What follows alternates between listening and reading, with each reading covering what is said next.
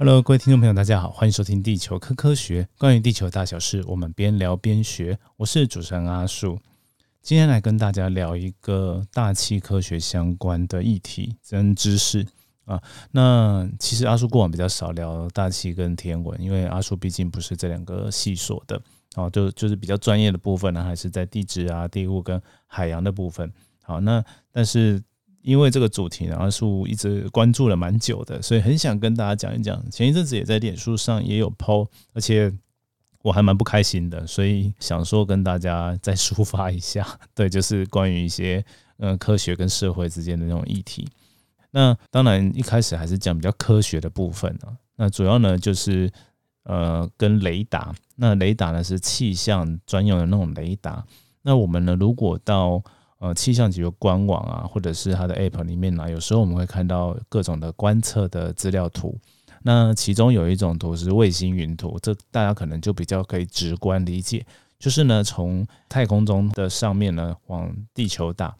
然后呢把那个云的位置呢给画出来的一种图形。那我们可以看到，常常嗯会有整个半个地球的大小的，也有东亚的，也有呃台湾附近地区的。那像呃，台风来的时候，大家就会看到那种螺旋云带那种图呢，常常会呃在电视上、新闻上看到。好，那另外一种跟这个很像的，就是雷达回波图。它呢，通常呢特色呢，就是它是一些彩色组成的，它就是不是白白的云那种颜色哦。那彩色呢，就大概会是红色跟绿色，然后跟紫色啊、蓝色的一些哦的组合。然后它旁边会有一个呃示示意，就是说你。呃，什么颜色对应的是呃比较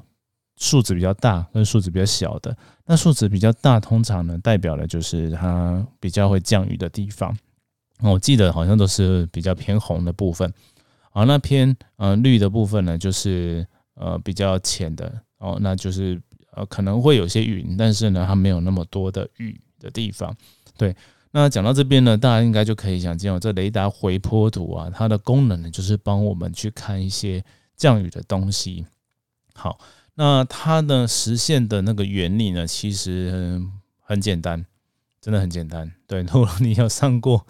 嗯国中的理化啦，或者是高中的物理，就会知道哦，应该到高中物理就一定会知道了，就因为在高中会学到电磁波啊，你不知道电磁波是什么没关系，就是一种。波动就跟我们现在在讲话这个声音的声波很像的东西，只是它的频率啊，哦，然后范围是不一样的。好，那电磁波呢？嗯，我们从用一个仪器发出电磁波，然后呢，它打到天空中的这些小水滴，云呢，它主要就是小水滴组成的嘛。小水滴打到之后呢，它会弹回来，然后我们再用接收器去接收它。好，那把。它接收之后呢，就是它会有时间差嘛，我就会知道说，哦，这个这颗被打到的小水滴离我比较近还是比较远。哦，那利用这个时间差呢，去绘出哦天空中哦这些水滴的分布图，然后经过转换就变成哦我们在气象局的网页上或者是在新闻上会看到的雷达回波图了。然后这种回波图呢，通常啊，因为它就跟降雨有关嘛，所以呢，在看一些台风啊。哦的降雨分布的时候，或者是呃好大好大雨哦，这种对流很严重，或者是梅雨季的时候，有一些对流云、对流包的时候呢，就会看这样的图。好，那嗯，它的原理呢，就其实我刚刚讲嘛，就是打到那些水滴回来。好，那你就想说，哎，那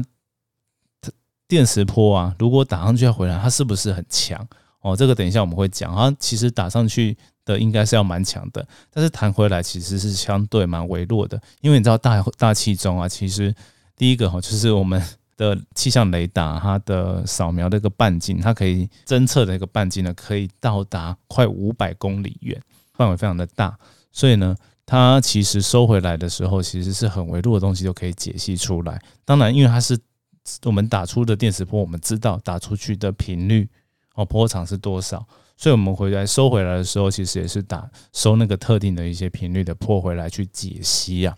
那呃，它跟卫星云图最大的差异呢，就是我们平常卫星云图它看到的呢，就是呃云层的表面而已哦。那讲再讲细一点，就是一般会用有两种比较常见的，一种是可见光的，就是你相当于就从卫星从太空中看地球。好，然后呢，另外一种是红外线。那可见光呢，它其实比较好理解，就是我们看到云啊，白白的哦，不是蓝天，就是因为我们看看不穿它哦。如果呢，我们身在云里面会发生什么事？就像我们到山上去。比如说像一些哦七星山上啊，有时候起雾了，或者是更常起雾的，像宜兰太平山这些山上呢，你起雾的时候，你人在里面，你看不到外面嘛，所以它就是可见光云图，就是哎，你这个光线被挡住了。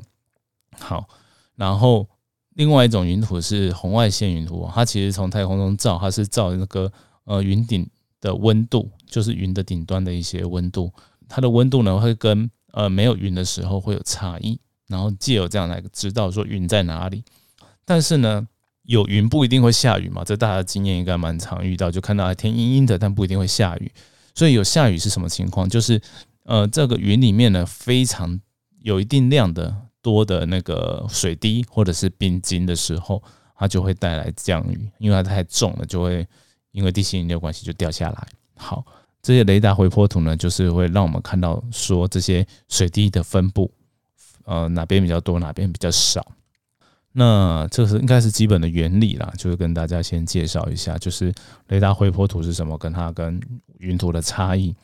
再来呢，我们再讲一些大家可能生活中常见的科学。其实雷达回波图这种感觉啊，它跟我们生活中很多很多事情一样。譬如说呢，蝙蝠的回声定位，它投放会发出超音波，然后打到前面的东西，然后弹回来。它就会知道说它会不会撞到墙壁哦，还要怎么飞比较好。那这种雷达呢，其实在军事上也是一一样名称叫雷达，军用雷达。但是呢，它目的是什么？它扫的不是天空中的水滴，它用特定的波长去扫，呃，天空中比较大的东西，比如说飞机。那当然做这也做这个分析的人，他就要分得出来什么是飞机，什么是鸟。好像现在有点难，因为像现在大概就是有无人机的的发明嘛，其实。无人机的大小跟鸟也很像，所以其实我觉得军用上，哎，他们遇到一个挑战，就是这个它到底要怎么分得出来，然后可能要更高解析度打出那个形状，分得出，哎，是无人机的形状还是鸟的形状？好，这个差题了。那生活中还有什么很重要的？就是有一个现象，我们常常会在路上看到，就是当救护车经过的时候，如果有上过 国高中的好理化或物理课啊，就可能会就有点印象是多普勒效应这个词。那多普勒效应是什么呢？就是啊，刚举救护车嘛。那救护车呢，会哦哦一哦一叫嘛。当它靠近我们的时候呢，其实我们会听到它声音越来越尖锐哦，那就是它的那个声波的那个波呢，它的波长变密了。然后远离的时候呢，它其实波在行进的时候，它随着它远离，所以它波长会变长的效果，所以听起来声音就会变低沉。好，我们就可以判断说啊，这救护车。是要靠近我们跟远离我们，哎，这件事很重要。这件事情对开车的人很重要，或者是路人也是啊。就是我们还要礼让救护车的时候，我们会大概要判断一下救护车在哪个方向来嘛？对，从后面来，然后从左边来跟右边来，然后是越来越近还越来越远这件事情。好，那就是多普的效应。那为什么特别这边要讲这个多普的效应呢？就是其实气象雷达它也应用了这原理呢，帮我们判断说这个。降雨的地方，云云层它是越来越靠近我们，还是越来越远离我们？像阿叔很喜欢看那个 F1 赛车啊，赛车呢，它的轮胎其实是很光滑的，在晴天的时候，它下雨的时候还要换雨胎，所以呢，他们要很精确的知道说这雨什么时候下下来，他才可以预判说我在什么时候换轮胎，我的策略会比较好。我刚好可以对应到这个雨下下来，我的车轮轮子不会打滑，然后也不会太早，因为换雨胎，所以就开得太慢。好的，这问题好，哎，怎么一直在岔题？但是我就想说，跟大家聊一些不同的应用呢。好，回过头来，就是我们知道啊，有这个多普勒效应这件事情很重要，就是就我们必须要雷达，它才够能够去做这些侦测的效果。这雷达的科技好像至少有二三十年以上了哦，就我记得我从小就看看过了。好，但是呢，在近年来、近十年来啊，其实有一个比较一些比较新的科技呢引入哦，那让我们呢可以对这个呃强降雨，就是突然然后下大雨的这些预报呢，会比较准一点点。因为这种强降雨感觉不知道是不是全球暖化的关系，反正近年来它其实越来越明显嘛。好像梅雨季的时候，我们现在也也以前的想象，梅雨季感觉都是呃雨不会很大，但是会下很久。但现在除了这个情况之外，偶尔还会下超大，嗯，那有点麻烦，会造成一些淹水。所以有一些防灾的需求呢，就是科学家们呢就开始研究说，我有没有什么方法可以更快的警觉去预测到？那就在这边跟大家介介绍两个科技，哦，其实介绍三个啦。刚刚杜普的效应是第一个哦，那那这个是比较早以前大家就研究出来的。那另外两个比较新的科技呢，第一个是双偏极化雷达，这个字怎么写呢？双是双数的双，然后偏是呃偏一边的偏。极是南极、北极的极，然后化是化学的化啊，然后雷达哦，双偏极化，哦，听起来好像很复杂哈。那我用比较简单的方式跟大家说明一下，就是平常我们呢地震波来的时候是会有上下左右摇晃嘛？那你想象一下，我们只有左右的摇晃，没有上下的摇晃。好，那只有左右的摇晃的时候呢，它叫做单偏单极化。哦，就是只有单一方向。好，那多了这个垂直上下晃呢，就是双极哦。那双偏极化就是这这两种方向都有。那平常呢，以前呢，我们在打这个雷达回波的时候啊，平常都是扫描的时候就是用单极的方式去扫。好，然后到近年来呢，科学家发现到说，哎，我用两种方向去扫的话，它可以帮助我们建立比较三 D 立体的模型。好那这样呢的好处呢，就是我们的水滴的形状就会了解的比较透彻。因为呢，单极化其实已经够用，都是方便我们去辨别水滴是呃大概的大跟小，哪边多跟少。但是呢，这个双偏极化的这个变成立体状的时候，你知道说这个水滴呢，除了大小以外呢，它有比较圆的，还是比较扁的。那这差别是什么？就是你在结冰的状态下，它就是比较偏。我忘记是这，我不是很确定，所以我就不敢跟大家讲死。反正就是结冰的时候，跟它落落下来的时候呢，如果是水跟冰呢，它的形状会不太一样。那搭配它的大小跟形状不一样，其实它可以更精确的帮我们去估算说这个降雨它是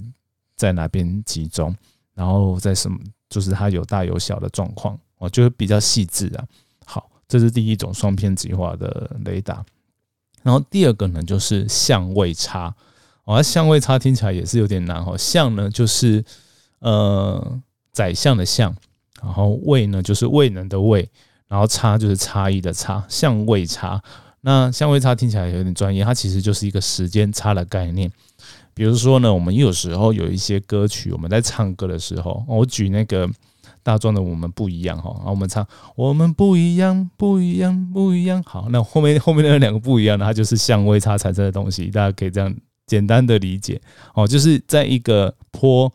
电磁波哦，它在产生的时候呢，它其实我们在多打了一个有。有差一点点的，呃，不到一个波长的差距的东西，好，然后呢，把它叠着送出去之后，那因为我们今天送的这个波呢是长的哦，是两两个连续的，或者是三个连续的波，好，那这样呢，它弹回来的时候应该也是要长这样。那你遇到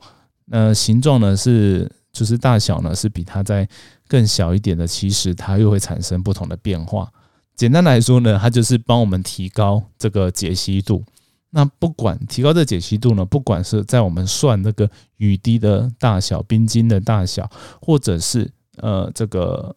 它的云呢，就是降雨的这个云带呢，它是呃靠近我们的速度是多快的一些比较细节的部分呢，它可以呃解析的更清楚。那这有个好处就是我们现在有时候啊下雨真的是下的很局部啊，比如说我们我们从以台北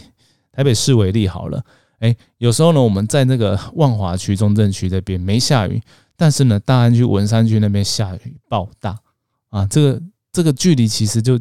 没有几公里，很短的、很短的距离。然后你可能甚至你可以有时候有人拍照片嘛，就看到远方它在稍微远一点，还不是很远的地方在下雨。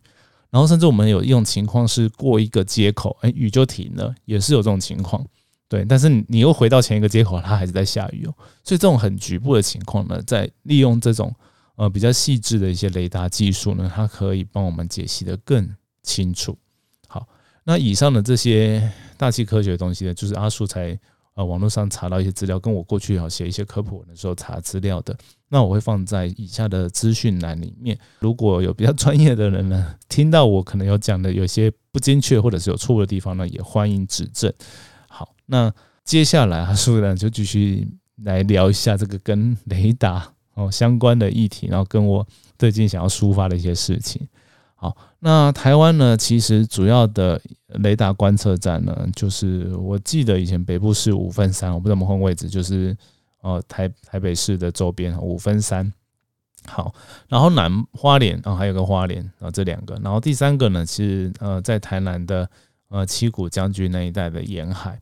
然后第四个呢就是垦丁哦屏东那边的雷达站，这我刚刚讲过啊，一个雷达站它可以 cover 涵盖哦大概四五百公里哦，那这样的呃涵盖的程度呢，它其实把台湾附近周遭的海域都给包起来了。但是呢，有一个限制，就是其实，呃，离这个雷达呢太近或太远的地方呢，它的呃精准度都不太够。所以呢，台湾呢其实还有在呃一些比较细部的降雨雷达哦，比如说屏东的林园呐，然后台中也有一个，那台北呢是在树林那边哦，有一个比较细的，然后范围比较小的降雨雷达，它打出来的波长呢也相对比较短一点点。对，那它的目的呢，是在嗯帮我们哦解析说一些局部的地方，它呃的那个降雨哈，如果突然涨起来了，它可以提时及时做一些警报预报这样的情况。对，那我们天气其实其实有时候 他想说气象预报不准嘛，但是呢，雷达回波这件事情，你就可以把它想象成跟地震预警很像，它已经冒出来，它已经长出来，但是我用很快的方式去监测它。去估算它的移动之后，哦，去对啊局部地方提出预警，哦，大概可能只有几分钟的时间，或者是几十分钟。但是这对一些山区哦，在预警那个土石流啦，或者是低洼地区，你要把人迁走这些事情，它可以在更早一点做相关的决策。对啊，那这个我觉得其实是蛮重要的。所以呢。然后再来呢，就是第二个哈，就是像台湾的一些离岛外岛呢，其实就不一定能够被这些雷达涵盖的很好。比如说澎湖、金门、马祖，澎湖可能稍微还好，其实台南那个七股雷达站其实可以稍微涵盖到澎湖，但是呢，到金门其实就有点困难。我们之前呢去金门啊，在听那个当地的一些人说说，哎，怎么气象报告都不准的啦？对，那。甚至有一些气象比较专业的跟我说，有的时候啊，因为这个雷达涵盖的问题的关系呢，其实如果从福建、从厦门那边飘过来一些比较大的云啊，或者是雾啊，哦，那台湾这边其实因为没有观测仪器，就没有办法及时的知道。有的时候呢，我们还甚至看那种外国的网站，比如说 Wind-T 哈，大家有时候先看台风的预报也会看它，那它上面呢也有雷达回破这东西呢，说不定看它还比较准，但是呢。这种 Wind 题它是 Open Data 的部分，它其实来的资料也会比较慢啊，所以效果当然是有差，不可能直接用它。所以呢，在这个基于这个理由呢，其实啊气象局近期呢就是想要在呃小金门就是烈屿上面啊盖一个雷达站。那盖雷达站其实啊呃蛮常会遇到阻碍的哦。那在台湾本岛其实也遇过好几次的阻碍。那我先讲台湾本岛这些一些故事啊。第一个呢，就是在台南七股沿海，这个是炒最久最久的一个例子。好，那当初啊，就是有两个比较有名的，反正我也就不避嫌了，在 podcast 上面就直接讲了，就是一个记者叫做朱淑娟，那另外一个很有名的环保团体的头头呢，就叫做陈娇华，哦，就是时代力量的立法委员。好，那。他们当初呢，就是基于说这个呃雷达呢，它产生的很，就是它是一个很强的电磁波的东西。好，那对邻近的居民其实造成很大危害，这是当初他们提出来的一些说法看法。那佐证的方式呢，就是哎，大家好像就提出来说，哦，那边的就是大家离癌的几率好像因为雷达站射了之后变高了，然后他们的声称是这样。那当然，后来我有看过一些论文啊，比如说有个硕士论文，他有去分析整个台南地区的一些工位的一个资料，他去做一些统计分析哈，然后结果其实是没有特别显著的啦。那当然，就是这个工位的事情很难说，你很难确定它是或者是不是。但这些呃相关的团体跟当地的居民就一口咬定认为是啦，所以他们抗争了非常非常的久。哦，那这个我我我也不能不好不好说要 要去批评他们怎么样。但是呢，实际上其实这个原因呢，我认为他到现在还是没有办法完全的理清到底是什么原因，医生也没办法给出一个。呃，很明确的答案，因为如果有明确的答案，其实他们可以申请到呃国赔啊，对，但好像目前看到的资料是并没有得到国赔这个情况，就是代表说政府呢也没有认为哦这个是对居民有伤害的，但有一个决策就是因为这个舆情非常的多，那加上说气象局可能后来也有发现到呃其他地方，然后也可以开这个雷达站，所以呢后来做了一个迁站，好就把。原来旧的站移到新的站，那当然，呃，新的站呢，其实周遭的人是离人们更远了，哦，那他们当然就是觉得非常好，好，那这件事情呢，其实我觉得一体两面，比如说呢，呃，因为我们还是不知道它到底是什么原因嘛，但是就呃当地居民跟环团的角度会说，哎，这个是政府的让步，那他们认为这个政府认为这个有问题，所以他把它迁走。那从这个角度来切入的话呢，其实有点危险，就是不管在哪边的居民，他只要听到哦有雷达站的话，他们只要担心就会去抗争，那就会去尽可能的去抵制这个雷达站的设立。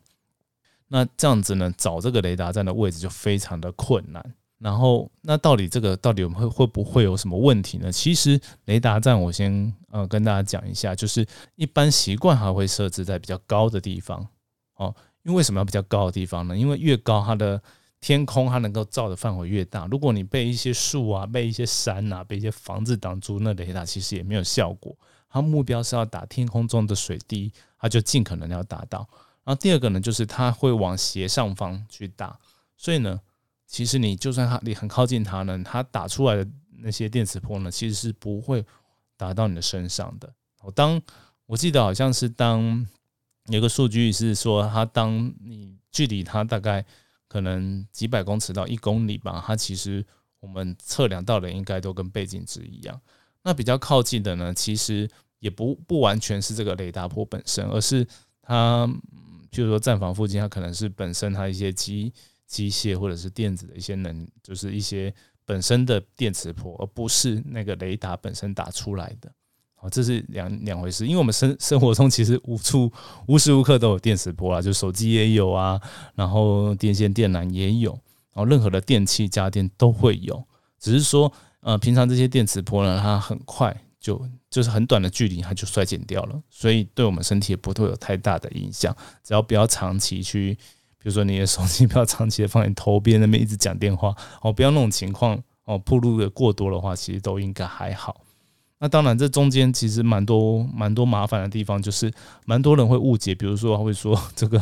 雷达会产生那个辐射哦，而且他的他讲的这个辐射不是不是那种太阳辐射那种，就是无所不在的那种，而是他可能认为是像呃核能电厂或者是。对反应炉哦，放出来那种有害人体的这些辐射，对，那就是有一点，我觉得有点是错误理解了啦。所以呢，到这样的误解，其实呃，公部门也很难跟地方沟通，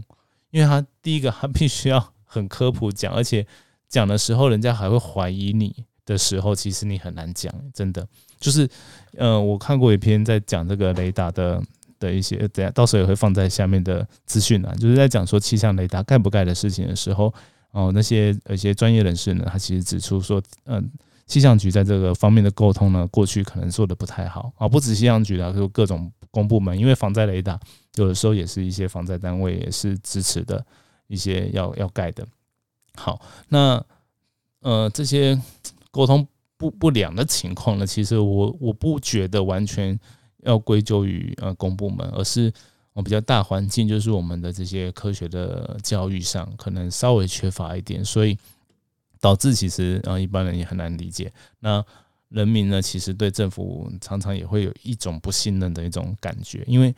呃利害关系嘛，就是诶是政府说要盖的，他当然都是讲对他自己有利，所以。一般人可能会有这种的一种先入为主的概念，就会觉得你是这样啊，那可能有时候是真的，那可能有时候不是。我们也这种也是无法验证，所以就变成说，哎，这沟通真的是有够困难。对，但是呢，比如说像我讲这个金门的例子啊，就有点麻烦，因为呢，它其实目标呢是选在一个叫做红山的地方。那从地图上大家去看啊，其实。红山它不是在金门比较大的金门岛，它在小金门列屿上面。那它已经是呃，从地图上面看起来，真的是离都市区比较远的地方。那也是相对高的地方，它大概是金门的第二呃小金门的列屿的第二高峰啊，第一高峰在比较南边一点。但是第一小金门的第一高峰呢，它是诶好像是一个森林游乐区，所以你不可能盖在那个地方，所以它。其实当初选址可能都已经有考量到这些了，但是呢，他遇到了很强烈的一些抗议，所以其实目前看起来好像是很难再盖。那不能盖在烈屿，那更不可能盖在大大金门岛那边，人更多啊，人口密度更多，像金城镇人口密度超高的，所以。其实我觉得不是那么乐观了。目前看起来呢，对，有点担心这件事情，就是担心说啊，这个金门其实它的气象雷达无法建制的话，那天气预报就更差，更差的话大家更不相信天气预报，这长期来说是不好的事情啊。对，所以呢，就特别 想来录这集跟大家分享。其实我没有什么好 idea，但是也这个机会跟大家介绍啦。我想我的想法就是，嗯，希望更多人能够理解这件事情的时候，那就会比较客观的看待一点，就这样。好，